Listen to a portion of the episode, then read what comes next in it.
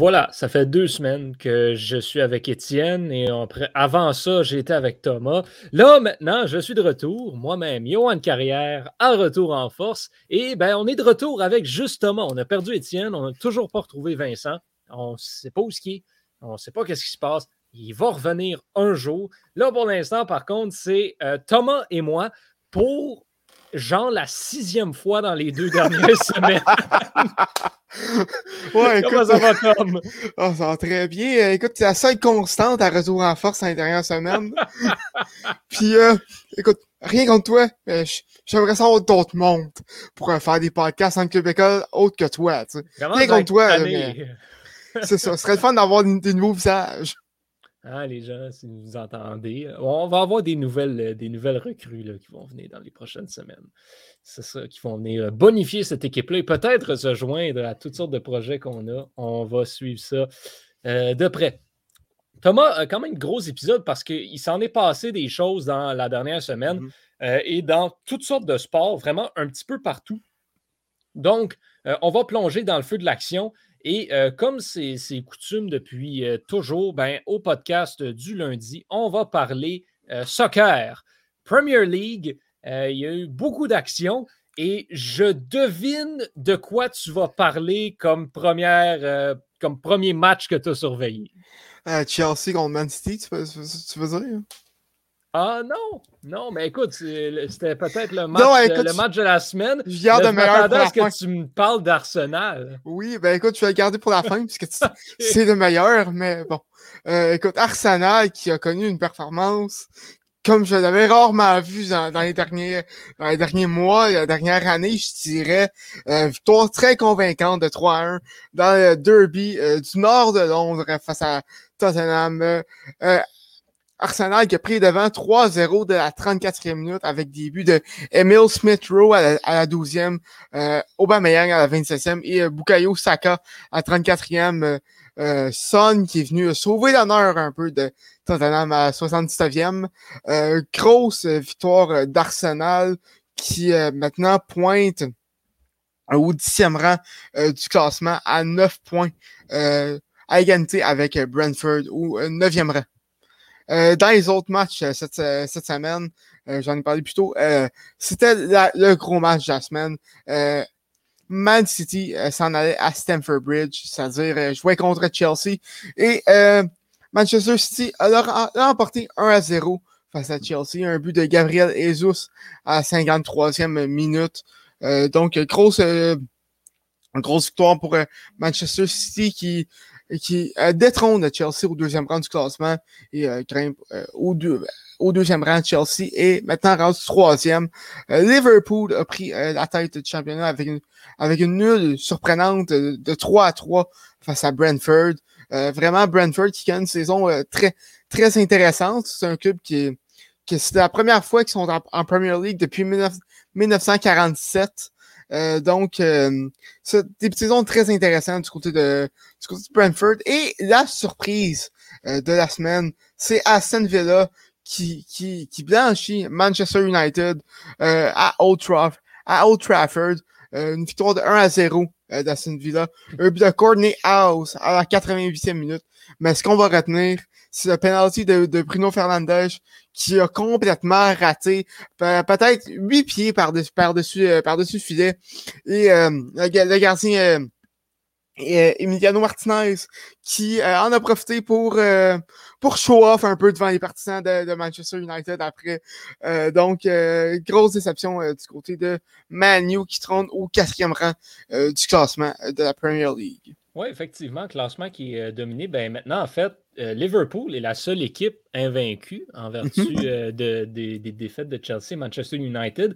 Mais euh, ben, il y a un match que tu as oublié de mentionner. C'est sûr qu'il y a des matchs peu, peu dignes de mention, le Watford, Newcastle, les Everton, Norwich, entre autres. Mais tu n'as pas parlé de la victoire de West Ham de 2 ah, excuse-moi. de Leeds United. Match, victoire qui fait du bien pour, pour West Ham parce que mine de rien, c'était pas nécessairement facile, facile. On sortait d'une mmh passe de deux nuls et une défaite. Donc, c'est une victoire qui, euh, qui, se prend bien. Et euh, ben, on a peut-être eu un petit peu peur parce que c'est euh, Leeds qui a marqué euh, les deux premiers buts, en fait. mais là, tu me dis comment West Ham a gagné 2-1. Oui, en effet, parce que le deuxième but était un but contre son camp de Junior Firpo à la 67e minute. Et c'est le bon vieux Mial Antonio à la toute dernière minute de jeu qui est venu sceller l'issue de la rencontre, un 2 à 1 qui pousse West Ham euh, à un point de euh, la sixième position et à euh, ben, essentiellement une victoire de la première place. Bon, ils ne vont pas aller chercher la première place, mais tu comprends ce que je veux dire? Ça reste un classement excessivement sérieux. On est en début de saison. Il n'y a que, trois points qui séparent les, les sept premières positions. Donc, c'est très serré, c'est très bien, mm-hmm. c'est très le fun. West Ham qui, heureusement, réussit à s'en sortir avec cette victoire. Oui, effectivement. Euh, vraiment, West Ham euh, qui. Écoute, je pense qu'ils seraient capables de, de, de, de, répéter leur succès euh, de la saison passée. par contre, je ne m'attends pas à ce qu'il aille plus loin que ça. Donc, ça non, effectivement. bon, West Ham est présentement en train de se faire carry par Antonio. Par contre, il hmm. faudrait peut-être que d'autres joueurs se mettent la main à la porte. Ce serait. Mais écoute, aussi, on, ne se cachera pas que Brighton, en sixième position, ça présentement, c'est ça, c'est pas supposé être ça. non, effectivement, mais en même temps, est-ce que Tottenham est supposé être onzième? Je suis pas 100% certain non plus. Oui, Leicester n'est pas supposé être treizième non plus. pas supposé être troisième non plus. Fait... Treizième, treizième. Ouais, treizième. Bref, il va y avoir un petit peu de changement à, à C'est ça, c'est il reste encore 32 euh, matchs à faire, donc. Euh, on est loin, on est loin. Exactement. Ce matin, euh, je me suis levé, puis j'ai regardé ce qui devait être un Grand Prix de Formule 1 plate, parce qu'on était à Sochi, en Russie, qui n'est pas un circuit le fun, qui n'est pas un bon circuit pour les courses, surtout pas avec les, les monoplaces actuelles. C'est habituellement un Grand Prix plutôt décevant, mais la saison 2021 étant la saison 2021, on a eu tout un spectacle à la place.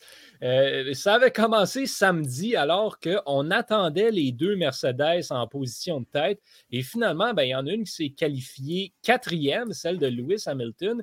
Et Bottas a pris une pénalité de grille et est parti 16e. Donc, on avait au départ Lando Norris, Carlos Sainz euh, et George Russell. Si je peux t'interrompre, c'est quoi qui s'est passé avec Bottas pour qu'il en fait, ben, en fait, c'est que Bottas c'était je crois qu'il s'était qualifié septième ou quelque chose comme ça, mais euh, il est embarqué dans le train de. Euh, il y a cinq pilotes, en fait, qui ont pris une pénalité de grille pour changer de moteur. Euh, mm-hmm. Bottas, en fait, l'avait fait en Italie il y a deux semaines, sauf que le nouveau moteur qu'il avait mis en Italie, il n'était pas bon. Donc, ils ont dû en mettre un autre nouveau encore. Donc, Bottas partait 16e. Euh, Latifi a fait la même chose, il partait 17e. Euh, Leclerc aussi a fait la même affaire, euh, partait, partait 19. On a eu Verstappen aussi qui avait fait la même affaire, partait dernier. Giovinazzi a fait un changement. C'était pas le même changement qu'il a fait, mais lui aussi a eu des pénalités de grille. Donc, c'était un petit peu le bordel au niveau de, ça va bien. du classement. Euh, de la grille de départ parce que, comme je le disais, on avait Norris, Sainz et Russell comme, euh, trio de tête. Tous les trois devant Hamilton. C'était assez surprenant euh, de ce côté-là. Début de la course, on le sait, le seul bout qui est intéressant du Grand Prix de Russie, c'est le début de la course parce que c'est une immense ligne droite. Tu as beaucoup de dépassements. Tout le monde essaie de profiter des aspirations pour se garrocher en avant de tout le monde. Et finalement, c'est Carlos Sainz qui en a profité. Euh, c'était supposé être Russell, mais Norris s'est tassé à droite et Carlos Sainz en a profité. Donc, après les premiers virages, on avait Sainz, Norris, Russell et Lance Stroll, quatrième. Euh, le Québécois qui avait connu un excellent départ. Hamilton a planté son départ, il était sixième après les premiers virages. Et bien là, on tombait dans le niaisage du Grand Prix de Russie. Donc, plus personne ne dépassait personne à part en arrière où Verstappen et Leclerc s'amusaient à rattraper tout le monde. Mais sinon, c'était, il se passait vraiment rien. Donc, il a fallu qu'on attende vraiment un bon 15 tours avant que bon, les voitures commencent à rentrer au puits pour changer de pneus et qu'on ait des dépassements par-ci par-là. Ce qui dit bien que Norris s'est retrouvé en tête de la course devant Hamilton, qui lui-même était euh, devant Sainz. On avait Perez Alonso qui sont venus se mêler à cette histoire-là aussi. Verstappen n'était plus trop loin en arrière. Finalement, arrive ce qu'on attendait de la pluie. Et c'est là que c'est devenu intéressant parce que la pluie s'est invitée de la partie avec six tours à faire. C'était juste une petite bruine au début. Et donc, les pilotes n'étaient pas trop certains si ça valait la peine de rentrer pour euh, chausser les pneus intermédiaires, les pneus de pluie. On ne l'a pas vraiment fait. Et finalement, ben, il y en a qui ont commencé à le faire. Euh, Stroll y a été. Verstappen y a été quand même assez tôt. Et ça, ça lui a permis de regagner des places par la suite parce qu'il s'est mis à pleuvoir de plus en plus fort. Alors, tout le monde a commencé à rentrer au puits, sauf Norris qui était en tête de la course, qui lui a dit Je gonne ça jusqu'à la fin. On va tenir, on va tenir. Hamilton, par contre, est rentré au puits. Et ben, finalement, c'était la bonne décision à faire parce qu'avec trois tours à faire, c'est le déluge qui s'est mis à tomber. Norris a complètement perdu le contrôle de sa voiture. Il n'y avait plus aucune adhérence. Sortie de piste et euh, Lewis Hamilton est passé en tête de la course. Sauf que parce qu'il s'était arrêté avant tout le monde, Max Verstappen, qui partait dernier, ben, s'est ramassé en deuxième place. Et donc, euh, c'est finalement un Hamilton Verstappen qu'on a eu au final 1 et 2. Carlos Sainz qui a fini troisième. Norris, pour sa part, ben, c'était sa première position de tête. Il allait pour sa première victoire et à trois tours de l'arrivée, la déception. Termine septième finalement le pilote de McLaren. Bien dommage. Mais par contre, il y a eu quand même énormément de célébrations au niveau de, des paddocks parce que cette victoire, c'était la centième de la carrière de Lewis Hamilton. C'est le premier et à ce jour le seul pilote à atteindre ce plateau-là. Il faut prendre en considération certains éléments comme le fait que les saisons sont beaucoup plus longues aujourd'hui qu'elles l'étaient à une certaine époque. J'ai vu un, euh, vu un, point passer euh, tout à l'heure comme quoi euh, Lewis Hamilton avait plus de victoires que euh, Senna, Lauda et Fangio mis ensemble. Mais effectivement, il faut prendre ça en considération. Ces trois-là, la saison durait moitié moins de temps et les trois ont aussi connu une carrière beaucoup plus courte que celle d'Hamilton, qui est quand même à mm-hmm. sa 15e saison en Formule 1 c'est pas n'importe quoi. Et ben Mercedes domine le sport depuis huit ans. Donc, oui, puis il faut dire. Ça le met en contexte. Il faut se dire qu'à l'époque, euh, en tout cas de Senna, euh, la Formule 1 était plus compétitive, je dirais que. Ben, c'est sûr que Senna a été pogné avec Prost aussi pendant un bon bout de sa carrière, tandis que, que Hamilton n'a pas vraiment eu de rivaux très sérieux, à part en 2016 et cette année avec Verstappen. Donc, euh, c'est sûr et certain qu'il y a beaucoup de points à prendre en considération. Ça mhm. reste vraiment pas rien sans victoire en carrière. Lewis Hamilton, il faut le dire, a gagné au moins une course dans chacune de ses saisons en Formule 1. OK, quand même. C'est assez exceptionnel ce qu'il fait. Moi, je l'ai déjà dit, je considère personnellement que il y a un débat à avoir, mais moi, de mon côté, sur qui est le plus grand pilote de tous les temps, je penche vers Lewis Hamilton. Euh, personnellement. Puis encore une fois, ça, il fait juste continuer de le prouver. Donc, bref, tout un Grand Prix quand même intéressant, surtout la fin, euh, plus intéressant que ce à quoi euh, on s'attendait vraiment. Thomas, je vais y aller de exactement ce que tu as écrit dans ta manchette. ce qui va faire drôle parce que je sais exactement ce qui se passe, mais je vais te dire, puis qu'est-ce qui se passe dans la MLB? ben, les Cardinals sont en feu. Wow! Euh, ça fait trois fois qu'ils me jouent un tour contre les Cubs. Je regarde ça, je me dis Ah, tiens, ils vont perdre. Non, ils remontent et gagnent. Écoute, c'est rendu à 16e consécutive après la victoire euh, suis face aux Cubs. Euh, les Cardinals, qui, d'après moi, se sont, euh, euh sont pas qualifiés mathématiquement pour, ben, un, pour une place en série. Ils vont se qualifier. Ils sont à une victoire d'une place en série officiellement. Bon, ben, tu, vois, c'est presque, c'est presque fait. Euh, donc, les Cardinals, 16 victoires consécutives. Quand tu y penses, au début de leur séquence, il y avait une fiche de 70 et 69. Euh, une fiche d'à peine 500. Aujourd'hui, ils sont, maintenant à 86 et 69. Euh, j'ai vu quelque chose comme au début du mois de septembre, leur pourcentage de chance de faire les séries, c'était 2,9 Oh. Hier soir, c'était 99,9 Écoute, c'est ça qui arrive, c'est ça le baseball. Écoute, quand, quand une équipe se met, à, se, se met en feu, euh, écoute, tu viens de dire, c'est ça le baseball. Euh, on en parle aussi à, la dixième manche. Pour ceux qui n'ont pas écouté, euh, vous avez manqué un bon épisode. Je suis un peu déçu en, vous autres, mais vous avez une trois. Euh, mais cette grosse, grosse série en fin de semaine entre les Yankees et les Red Sox, on sait que les deux équipes sont dans une lutte pour une place en série avec les Blue Jays également. une série qui, pour l'instant, est à l'avantage des, Yankees. Euh, qui ont remporté le premier match 8 euh, à 3 face aux Red Sox. Et euh, le deuxième match 5 à 3 encore, encore une fois hier. et Giancarlo Stanton qui a vraiment décidé de, de lever son jeu d'un cran pendant cette série-là. Deux, deux gros circuits dans ce match-là, des je suis en anglais, mais des go-ahead home runs pour permettre à son équipe de prendre les devants tard dans le match. Donc, euh, vraiment, euh, Giancarlo Stanton qui a été, euh, qui, connaît vraiment une très bonne série. Je vais en parler plus en détail euh, cette semaine à la diamant, c'est ma série que, que je suis mm-hmm. personnellement. Sinon, les Blue Jays sont tous eux aussi dans la course avec une série de quatre matchs contre les Twins du Minnesota. ça a mal commencé pour leur série. jeudi, ils ont perdu le premier match 7 à 2 euh, mais euh, vendredi, ils ont également perdu euh, le match 3 à 1. ça, samedi, par contre, victoire de 6 à 1 des Blue Jays. Et aujourd'hui, ça, ça a sorti tout, tout, récemment, victoire de 5 à 2. Donc, les Blue Jays qui, partagent une série de 4 matchs avec les Twins. Résultat un peu décevant, puisque les Twins sont pas une bonne équipe cette année. On, va se les vraies affaires. Ils sont pas bons.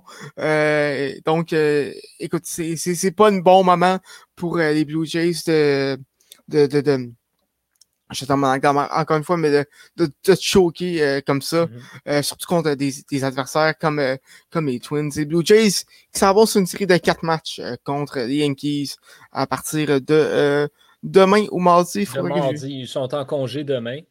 Mais, mais à partir de mardi, le wildcard va se jouer là, comme on a dit à la mm-hmm. dixième manche. L'équipe qui va remporter cette série-là devrait normalement remporter le, la dernière place pour participer aux séries. Mais aussi, il y avait également la série qu'on suffit à tous. Oriole contre Rangers du Texas. Écoute, les deux pires, les, deux pires équipes de, de, l'américaine, en tout cas, euh, pour des majeurs. Je pense que les Diamondbacks font pire. Faudrait que, faudrait que je vérifie. Ils se mais, sont euh, la série. Hein.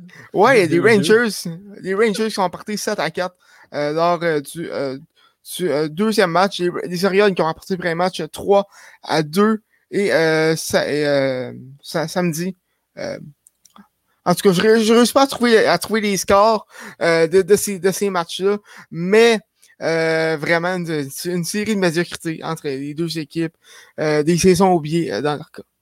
Je vais aussi revenir à la dimanche, mais les, les Braves m'ont fait, en tout cas, m'ont fait suer énormément et m'ont donné beaucoup de, de frousse parce qu'on a joué énormément avec le feu dans la série face aux Padres. Mais, finalement, bon, les Braves qui ont balayé cette série-là. Donc, euh, des points importants. C'est euh, peut-être, si on regarde rapidement le classement, c'est essentiellement la seule course qui reste encore, mm-hmm. euh, mis à part le wildcard, c'est celle pour la, division Est de la nationale. les Braves qui ont deux matchs et demi d'avance sur les Phillies. Ah, parce que le reste, ben, les Brewers se sont officiellement. C'est ça, je oublié de dire. Les Cardinals, comme on l'a dit, ben, vont probablement se qualifier demain pour les séries. Euh, et les, Rays qui ont, confirmé la division. Euh, Et euh, ben, les Astros pouvaient confirmer leur titre de division ce soir, mais ont choqué contre les Aces d'Oakland. Ça ira à la prochaine fois. Ouais. Parlant de baseball et parlant des Rays, il y a comme quelque chose qui est sorti hier qui en a surpris plus d'un, dont moi. On sait que ça se parle, on sait que c'est un projet qui est en discussion, mais si les rumeurs qui ont, sont sorties venaient à se concrétiser, ce serait un projet qui est beaucoup plus avancé que ce à quoi on s'attend. les expos pourraient être de retour relativement prochainement.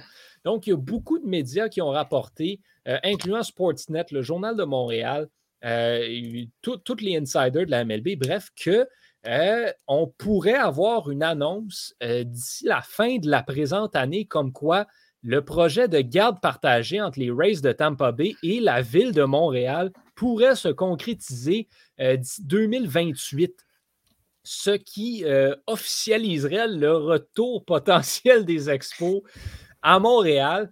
Énorme nouvelle. Et là, la dernière nouvelle qui est tombée là-dessus, c'est que les Rays de Tampa Bay qui participeront aux séries éliminatoires ben, afficheraient un panneau dans le, dans le champ extérieur qui annoncerait justement ce projet de garde partagée-là avec la ville de Montréal. C'est une nouvelle d'importance capitale pour les amateurs de baseball euh, du Canada et du Québec. Et euh, ben, pour en parler, je... on est rejoint par euh, notre ami et collègue Étienne Boutillier. Étienne, bonjour. Bonsoir, messieurs. Qu'est-ce que tu fais là? ben, j'ai un petit lousse dans mon, dans mon corps de travail présentement. Puis je me suis dit, j'allais faire un petit tour sur, sur StreamYard en sachant que vous, vous étiez là.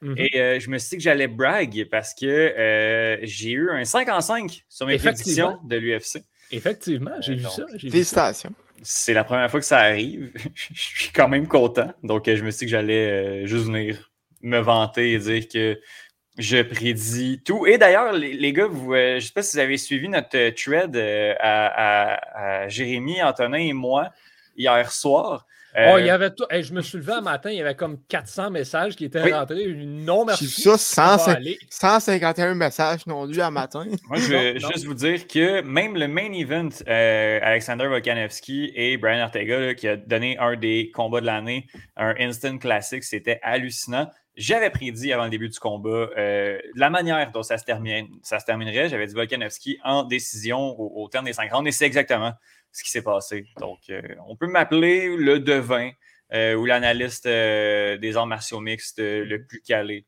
du club école. Mhm. Ben, effectivement, tu es, notre expert en martiaux mixtes. Il faut dire que la compétition n'est pas très. les gars se sont essayés. Les gars se sont essayés. Ils ont eu le, bon combattant victorieux, mais là, round d'un, Volkanovski, c'était un peu exagéré, Antonin. Antonin, Antonin, il va rester au hockey. non, mais c'était vraiment très cool euh, comme événement. Si vous avez la chance de remettre la main sur Volkanovski Ortega, le round 3, je pense qu'on a un des rounds de l'année, assurément. Ça va être euh, assez fou. Aurais-tu tout le temps de nous en parler un peu plus en détail euh, de ce gars-là qu'on n'a pas suivi? Euh, non, j'ai vraiment pas le temps. Je passe vraiment deux minutes, mais je voulais juste dire que j'ai eu les cinq. Donc, puis ça relativement passé comme je l'avais dit ça se passerait. Donc, euh, c'est pas mal ça qui est ça, les gars. Je souhaite. Euh, Nick Diaz doit arrêter de combattre, par contre. C'était une catastrophe. J'avais l'impression d'assister à deux moissonneuses batteuses qui rentraient dans l'autre. C'était lent, lent, lent contre Robbie Lawler. C'était incroyable. J'ai adoré. Je souhaite de passer une belle soirée, les gars. Bonne émission. Merci.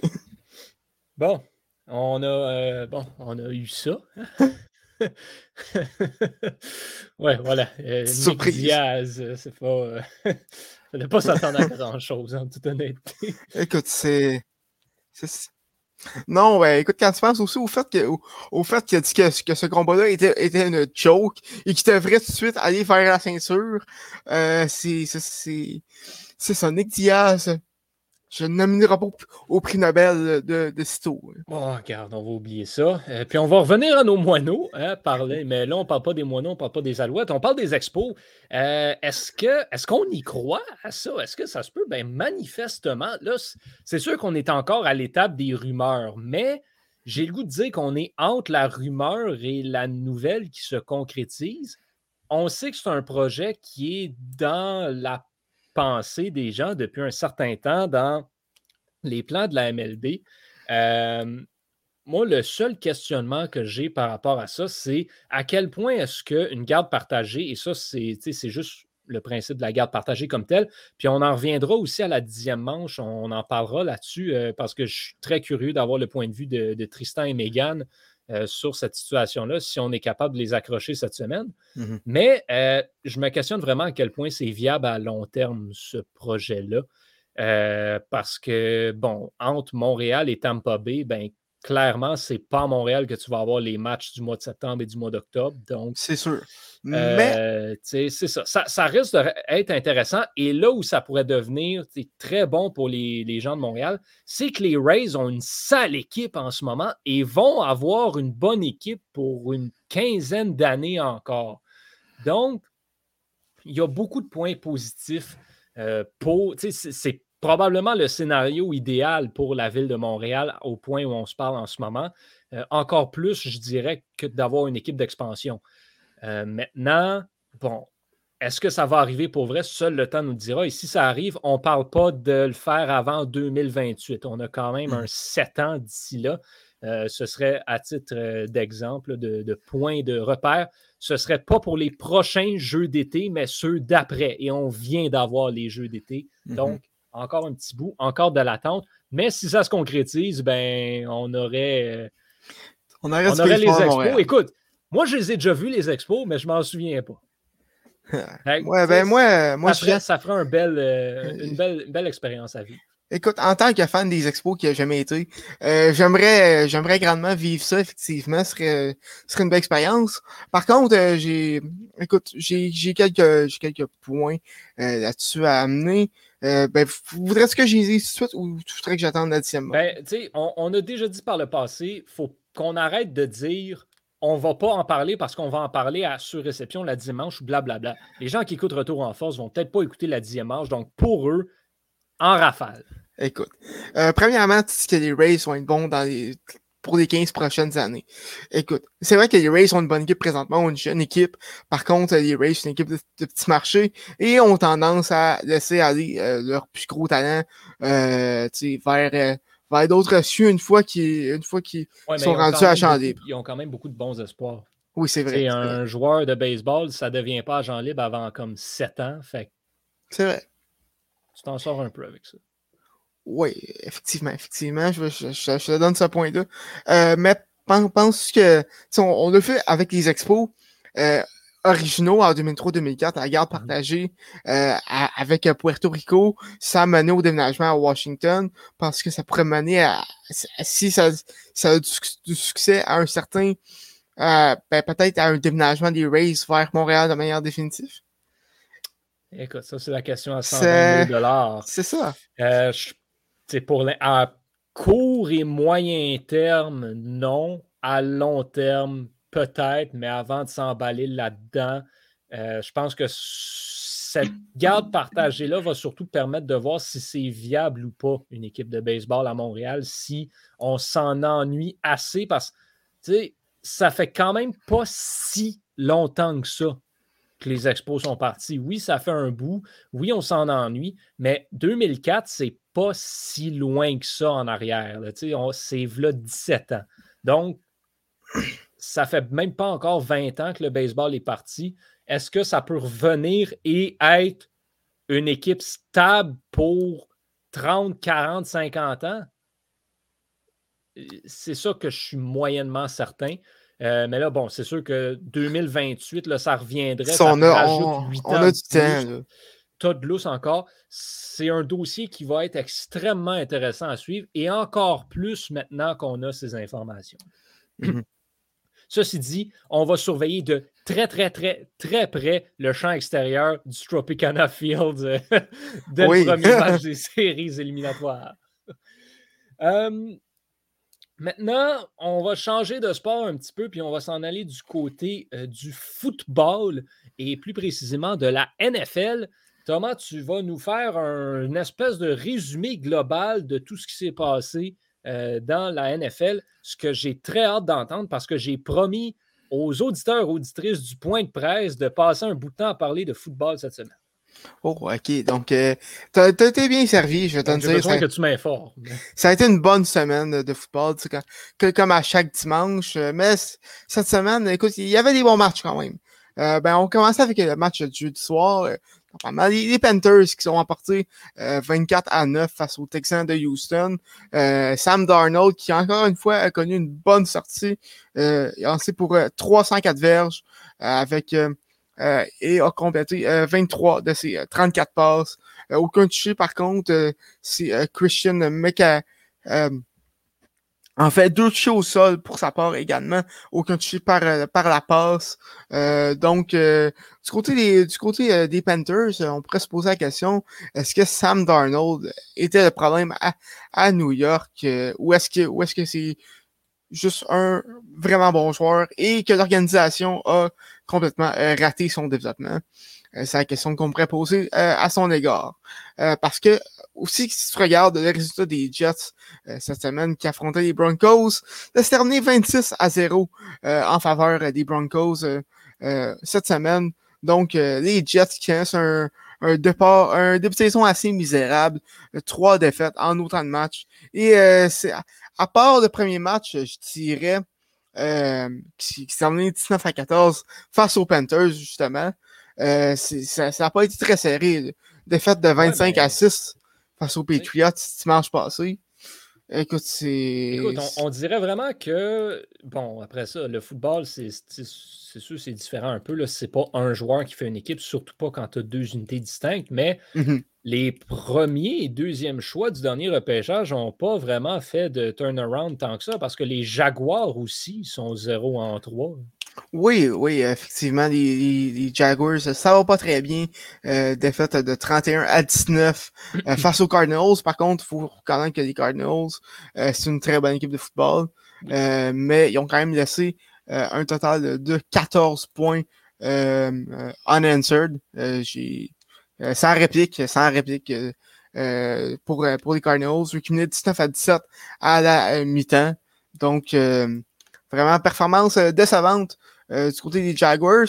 Et euh, du côté de Trevor Lawrence aussi seulement un touché et deux interceptions dans ce dans ce, dans ce match-là. Mais euh, faut pas s'inquiéter. pour, pour, dans leur cas, c'est juste trois matchs de un. Et de deux, euh, juste vous ramener une, petite statistique. Peyton Manning a pas connu une, une excellente saison recrue. je, je me trompe pas? Euh, a, euh, a, mené la NFL avec 28 interceptions à sa saison recrue avec euh, les Colts. Seulement 3 victoires euh, dans son cas et 26 touchés. et donc, faut pas s'inquiéter quand on a un des meilleurs carrières de l'histoire. c'est ça, connaît une saison de recrue très, en, très en bas des attentes. Euh, écoute, il n'y a pas mal, il y a pas mal à, s'inquiéter. C'est juste trois matchs. Parlant euh, de Peyton Manning, là, oui. Euh, là, j'ai besoin que tu m'aides un petit peu là-dessus aussi, parce que oui, je m'y connais en football, mais pas assez. les Broncos qui sont, ils sont qui ont une fiche parfaite, à, à moyen long terme, c'est, ça va-tu durer, ça? Ah, écoute, euh, je, je, connais pas leur, leur calendrier par cœur. Euh, c'est sûr que ça dépend de la force du calendrier, mais les Broncos, je dirais que c'est une, surprise euh, d'y voir Ils avec. Ils ont quand même joué contre les Jaguars et les Jets coup sur euh, coup. Oui, ça aide. Oui, c'est sûr que ça, c'est sûr que ça aide. Par contre, je m'attends pas à ce qu'il y ait une excellente, une excellente saison non plus. Peut-être une fiche de, une fiche de 500, mais euh, les, les, Broncos, euh, c'est pas, euh, c'est, ils vont, ça m'étonnerait de, de voir battre les Chargers et les Chiefs, en plus les Raiders qui ont aussi une excellente saison. Euh, quand, tu penses à ça, euh, cette division-là est quand même, très relevée euh, de, talent. D'ailleurs, on avait un match dans cette division-là entre les Chargers et les Chiefs, un match complètement fou où est-ce que Pat Mahomes a eu un peu de difficulté lancé pour, pour 260 verges et 3 touchés, oui, effectivement, mais euh, a lancé pour euh, deux interceptions. Euh, donc, victoire de 30 à 24 du côté des Chargers. Justin Herbert qui a lancé pour 4 passes de toucher. une autre, un autre bon début de saison pour sa part. D'ailleurs, c'est la première fois que les Chiefs jouent, ont une fiche perdante avec Pat Mahomes. Donc, Écoute, encore une fois, il n'y a pas matière à s'inquiéter, c'est juste trois matchs, mais euh, sont en territoire inconnu. Euh, sinon, euh, côté euh, match excitant, les Bills ont, ont, ont sorti l'artillerie lourde face, au, face à l'équipe de football de Washington. Quel nom ridicule en passant. victoire de 43 à 21 face à Washington. Josh Allen qui a lancé pour 358 verges et 4 passes de toucher. En plus de réussir un toucher au sol. Donc, grosse performance très dominante des, des Bills. sinon, il y a présentement match du dimanche soir, mes Packers qui jouent à San Francisco. les Packers qui mènent présentement 3 à 0. sinon, le gros match de la semaine qu'on attendait tous, c'était le match entre les Buccaneers et les Rams, deux équipes qui avaient, qui avaient une fiche parfaite jusqu'à maintenant. les Rams qui sont imposés par la marque de 34 à 24. Tom Brady qui a qui a connu certaines difficultés. Il a lancé pour 432 verges, mais seulement une passe de toucher euh, dans son cas. Euh, aucune interception. Euh, sinon, et en terminant, Justin Tucker a battu un record de, de NFL. Je ne sais pas si c'est qui Justin Tucker. C'est le le ah oui, c'est le gars, il a 66 verges, le botté pour gagner tantôt. J'ai vu oui, ça passer. Effectivement, batteur des Ravens qui bat un record de la NFL. Il a plusieurs botté de 66 verges euh, pour euh, permettre aux Ravens d'emporter euh, 19 à 17 face aux Lions. Euh, les Lions qui vraiment connaissent une, un début de saison euh, assez surprenant. Oui, trois défaites, mais deux défaites très crève-cœur dans, dans leur cas. des matchs, des matchs serrés tout de même. Oui, bon, ben, écoute, ça m'enligne un peu plus maintenant. Je pense que je sais de quoi je vais parler euh, au point de presse cette semaine. Merci Thomas pour ce, ben, ça fait plaisir. ce résumé de la NFL. Euh, je veux parler là, pour, euh, pour terminer de deux tournois qui avaient lieu en fin de semaine, qui sont essentiellement le même tournoi, mais sur deux sports différents. C'est la Coupe Ryder au golf et la Coupe Laver au tennis. Et pourquoi j'en parle des deux en même temps, non seulement parce que le tournoi est du même principe, mais parce que c'est un petit peu la même histoire qui s'est passée des deux côtés. Donc, on va commencer avec la Coupe Ryder, qui est, euh, un tournoi de golf qui euh, oppose l'équipe des États-Unis à l'équipe de l'Europe. Donc, c'est essentiellement les meilleurs golfeurs des États-Unis contre les meilleurs golfeurs européens qui s'affrontent euh, dans une compétition par équipe. Et euh, ben voilà, euh, c'est une compétition qui est quand même relativement assez partagée. On était à 26-14 en faveur des États-Unis dans l'histoire de ce tournoi-là. Euh, sauf que cette année, les, bon, en fait, l'année dernière, l'Europe avait remporté la Coupe et les États-Unis avaient comme objectif de la remporter cette année, d'ajouter un 27e titre. Et là, vous allez comprendre si vous connaissez un petit peu le golf, euh, comment ils sont parvenus à y faire lorsque je vais euh, vous dévoiler, vous parler des équipes? Donc, pour l'équipe Europe, euh, on avait quelques bons joueurs. Tommy Fleetwood, Sergio Garcia, Rory McElroy, Ian Poulter, John Ram, Lee Westwood. on avait quelques bonnes têtes d'affiche du côté de l'Europe. Par contre, je m'avancerai à dire que les États-Unis avaient la meilleure équipe de l'histoire de la Coupe Ryder avec eux à ce tournoi-là. Euh, voici qui, ils avaient notamment dans leur équipe. Patrick Cantley, Bryson DeChambeau, Harris English, Tony Finau, Dustin Johnson, Brooks Kepka, Colin Morikawa, Justin Thomas, Jordan Speed, Xander Scalfley. Euh, ouais, euh, c'est une espèce de Golden Generation qu'on a du côté des États-Unis qui ont remporté la compétition par un solide 19 à 9.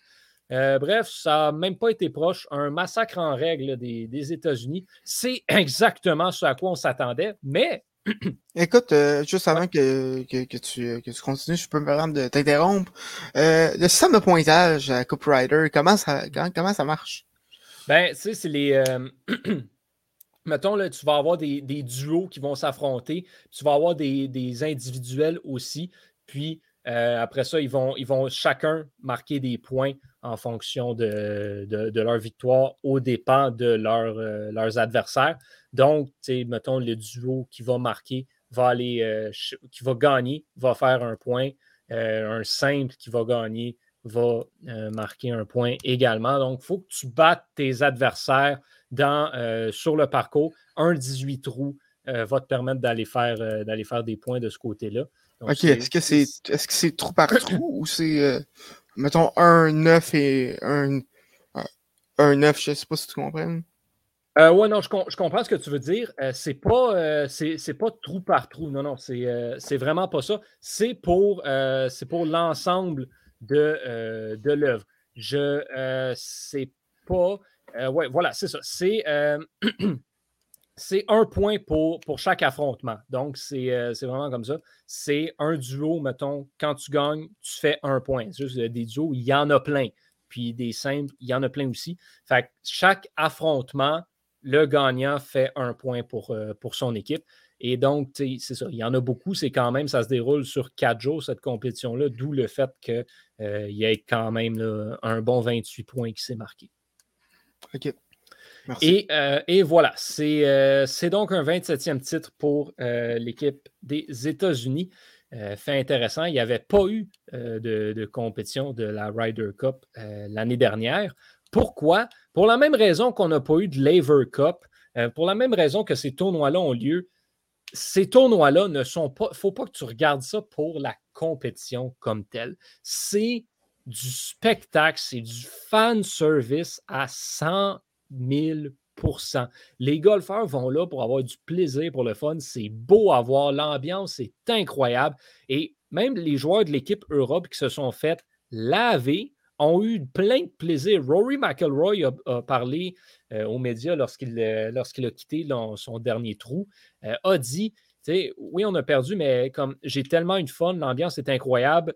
J'adore faire partie de cette compétition-là, puis j'ai hâte d'en faire partie à nouveau l'année prochaine. Même s'il a perdu 19 à 9, parce que c'est pas ça qui est important dans cette compétition-là. Et on a eu exactement la même chose et encore pire du côté de la Coupe Laver au tennis, euh, où là, c'est l'inverse. On a l'équipe Europe contre là, ce n'est pas les États-Unis, mais c'est le reste du monde. Donc, euh, Europe contre l'équipe monde. Et là, encore une fois, on va faire la même chose.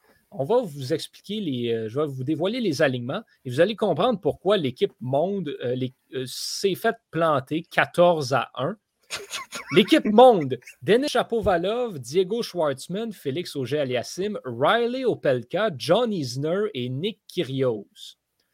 Des bons joueurs, les meilleurs euh, là-dedans de cette équipe-là au classement, c'est Chapovalov et Auger-Aliassime qui sont 12e euh, et 11e au classement général. Voici l'équipe Europe. Danil Medvedev, Stefanos Tsitsipas, Alexander Zverev, André Roublev, Matteo Berrettini et Kasper Ruud tous des joueurs du top 10 mondial et on n'avait pas Novak Djokovic. Donc, euh, bref, ça s'est terminé 14 à 1 en faveur de l'équipe Europe qui remporte ce tournoi-là à chaque année. C'était la quatrième édition. L'Europe a remporté pour une quatrième fois. Ça, c'est le tournoi où ce que Federer et Nadal ont joué ensemble en double à la première édition. C'est à chaque année, il n'y a pas de compétition. C'est un massacre en règle. C'est l'équipe Europe qui marche sur l'équipe monde. Et pourtant, je m'avance à dire que c'est le meilleur tennis de l'année, ce tournoi-là. Pourquoi? Parce que il n'y a pas de compétition, justement. Ils sont juste là pour le fun. Ils se donnent pour le plaisir. L'ambiance est belle. Le tennis est de qualité relevée. C'est quand même les meilleurs joueurs de l'Europe contre les meilleurs joueurs du reste du monde. Donc, ce n'est pas des deux pics qui vont là. Il y a du spectacle, il y a du bon tennis, il y a de l'action. Les partisans sont impliqués. C'est un terrain unique. Le terrain est gris. Donc, quand tu regardes ça à la télé, c'est comme si c'était en noir et blanc, mis à part pour les deux joueurs qui sont habillés en bleu puis en rouge respectivement. C'est comme un point rouge puis un point bleu qui se déplacent. Tu les vois super bien. Pour vrai, c'est une expérience tellement intéressante. C'est, c'est un ajout incroyable que ce tournoi-là pour le circuit de l'ATP. Donc, chapeau d'avoir intégré ce tournoi-là qui était disputé aux États-Unis à Boston cette année. Ça alterne là, entre entre l'Europe et euh, le reste du monde. Bref, euh, c'était encore une fois tout un succès ce tournoi-là. Pour la même raison que la Coupe Ryder, il n'y a eu aucune compétition. Ça a été un massacre, mais le tennis était relevé, le golf était relevé. C'était le fun à regarder, c'était une belle ambiance. Encore une fois, ces tournois-là ont été un immense succès. Et ben, dans le cas du tennis, ça met parfaitement la table pour les finales de l'ATP qui vont avoir lieu au, mois de, au mois de novembre. Il reste encore deux Masters 1000 à disputer, mais on, est dans la fin de saison et c'est ce petit tournoi-là qui, qui, permet de, de boucler la boucle un petit peu de la plus belle des manières possibles. Donc, encore une fois, chapeau aux organisateurs de ces deux compétitions-là. Parlant de chapeau, est-ce qu'il y avait des Canadiens qui étaient présents euh, dans ce tournoi-là? Oui, ben c'est ça, Chapeau Valov et Félix Auger-Aliassime. Les deux, euh, les deux c'était les meilleurs classés de l'équipe monde. Euh, qui sont classés là, 11e et 12e sur l'ATP. Donc, les deux ont représenté l'équipe monde au tournoi. Denis Chapeau-Valov a remporté le seul point de euh, l'équipe monde dans son match de double qu'il a remporté avec euh, l'imposant John Isner. Euh, il joue encore? Ah, absolument. Il est encore tout aussi grand. c'est vraiment assez exceptionnel parce que, je vais vous dire, John Isner fait, je crois, de mémoire 6 pieds 8. Et il était dans la même équipe que Diego Schwartzman, qui mesure, je crois, 5 pieds 6 c'est absolument hilarant de les voir les deux à côté de l'autre. ils ben, devraient faire un match de double ensemble.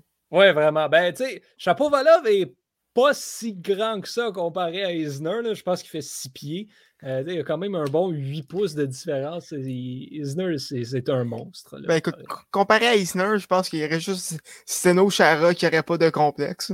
Ben, écoute, euh, je regarde ça quand même. Daniel Medvedev mesure quand même 6 pieds 5. OK. C'est pas rien, là, vraiment. Donc, euh, donc c'est ça, mais non, Isner a quand même une tête de plus que tout le monde. C'est assez, euh, assez hilarant euh, de voir ça. C'est toujours un peu intéressant aussi de voir la semi-rivalité qui existe encore entre Bjorn Borg et John McEnroe, qui sont les capitaines de ces équipes-là dans, dans, ce tournoi-là, mais qui est plus des niaiseries que d'autres choses. Et Roger Federer a confirmé aussi qu'il n'avait pas terminé. Il a l'intention de jouer l'année prochaine. Écoute, on va voir dans quelle mesure il va jouer, mais euh, il, a, il, a, dit qu'il se rétablissait bien, que, tout était bien dans ce, de, dans son, de son côté et qu'il n'avait pas l'intention de prendre sa retraite là, tout de suite. Est-ce que tu penses que ça va quand même être le, le champ de signe en 2022 pour Absolument. 100% convaincu de ça. Euh, je m'avance à dire que c'est il ne voulait pas s'arrêter sur une blessure. Il va revenir, va jouer deux, trois tournois et je serais honnête, dépendamment de ce qu'il fait durant la saison, je serais honnêtement pas surpris qu'il se retire à Wimbledon. Ben, moi, je le verrais peut-être faire aussi euh, Ball. C'est dans, dans, son Peut-être, peut-être, si les amateurs de tennis sont choyés, peut-être qu'il y viendrait prendre sa retraite au US Open, mais honnêtement, je crois qu'il faut s'attendre à ce qu'il prenne sa retraite euh, lors des tournois en Europe. Chez lui, mm-hmm. va peut-être jouer deux ou trois tournois l'année prochaine et ce sera la fin pour euh, le plus grand joueur de tennis de tous les temps. Mm-hmm. Puis, ben, mine de rien, là, je dois dire que la fin approche aussi pour Raphaël Nadal. Euh, il ne se rendra pas à l'âge de Federer, honnêtement, si je peux m'avancer là-dessus aussi. Euh, il est rendu à quel âge, Nadal? Ben, il est quand même un peu plus jeune, mais je crois qu'il est à 35 ans. 35 ans, ça se peut-tu? Oui, exact, 35 ans, Nadal. donc, donc c'est ça. La fin approche pour lui. Là, ça va vraiment débouler un après l'autre. J'ai l'impression que les quatre attendent qu'il y en ait un qui prenne sa retraite. je ne serais pas surpris. Là, si l'année prochaine, c'est la dernière pour Federer, je pense que Murray va débarquer l'année d'après, mm-hmm. puis Nadal peut-être dans deux ou trois ans. Djokovic, il reste quelques années encore, mais d'ici cinq, six ans, là, je crois que on va, les quatre ne seront plus euh, sur l'ATP. Et ce sera le, la nouvelle génération qui va prendre la relève. La fin de mon enfance. Un moment bien triste. Oui, c'est. Ben écoute, on commence à en arriver là tranquillement, pas vite, hein, où toutes les vedettes, on, la discussion dans le monde de la F1, c'est on approche, dans deux ans, c'est pas impossible qu'on perde Hamilton, Alonso et Vettel. Euh, là, au tennis, on va perdre éventuellement Federer, Nadal, tout ça. Veux, veut pas. Crosby et Ovechkin, il leur en reste plus longtemps. C'est ça que j'allais dire. Euh, cette semaine, il y, a, eu un post euh, avec Crosby et Ovechkin comparé en 2006 et, et, cette saison. Voilà, eux non plus, leur en reste plus. On peut parler au baseball. également, on en parle à chaque semaine à dimanche du fait que Scherzer, Verlander vont, devraient prendre leur retraite bientôt. Molina, Molina Cabrera.